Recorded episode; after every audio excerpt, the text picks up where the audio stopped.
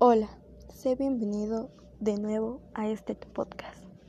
El día de hoy te voy a hablar de un cuento llamado El distinguido extranjero de Roberto Lois Stevenson. Hubo una vez un habitante de un planeta vecino que vino a visitar la Tierra. En el lugar de aterrizaje le esperaba un gran filósofo, cuya misión era enseñarle todas las cosas. Primero atravesaron un bosque y el extranjero observó los árboles. ¿Quiénes son estos? preguntó. Solo son vegetales, dijo el filósofo. Están vivos, pero no tienen nada interesante. No sé si estoy de acuerdo, dijo el extranjero. Parecen muy educados, ¿acaso no le no hablan nunca? Carecen de ese don, dijo el filósofo.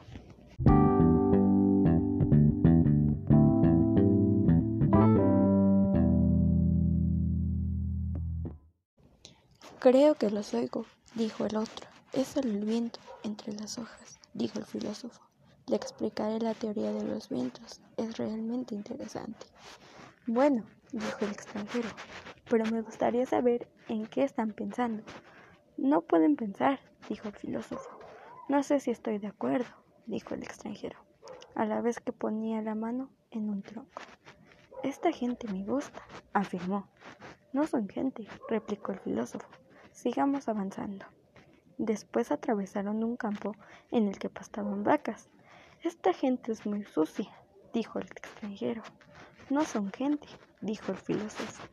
Y a continuación le explicó al extranjero lo que era una vaca utilizando un término científico que he olvidado.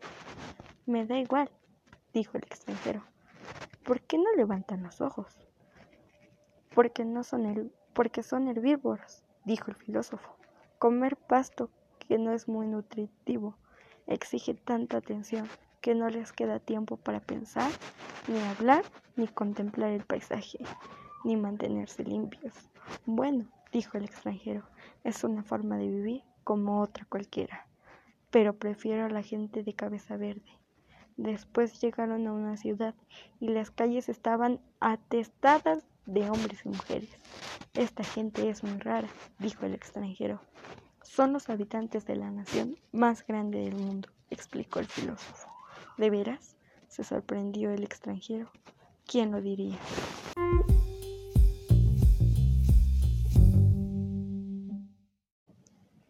¿Qué tal te parece el cuento? Espero te haya gustado. Te doy las gracias por escucharme una vez más y seguir conmigo en esta aventura. Hasta pronto.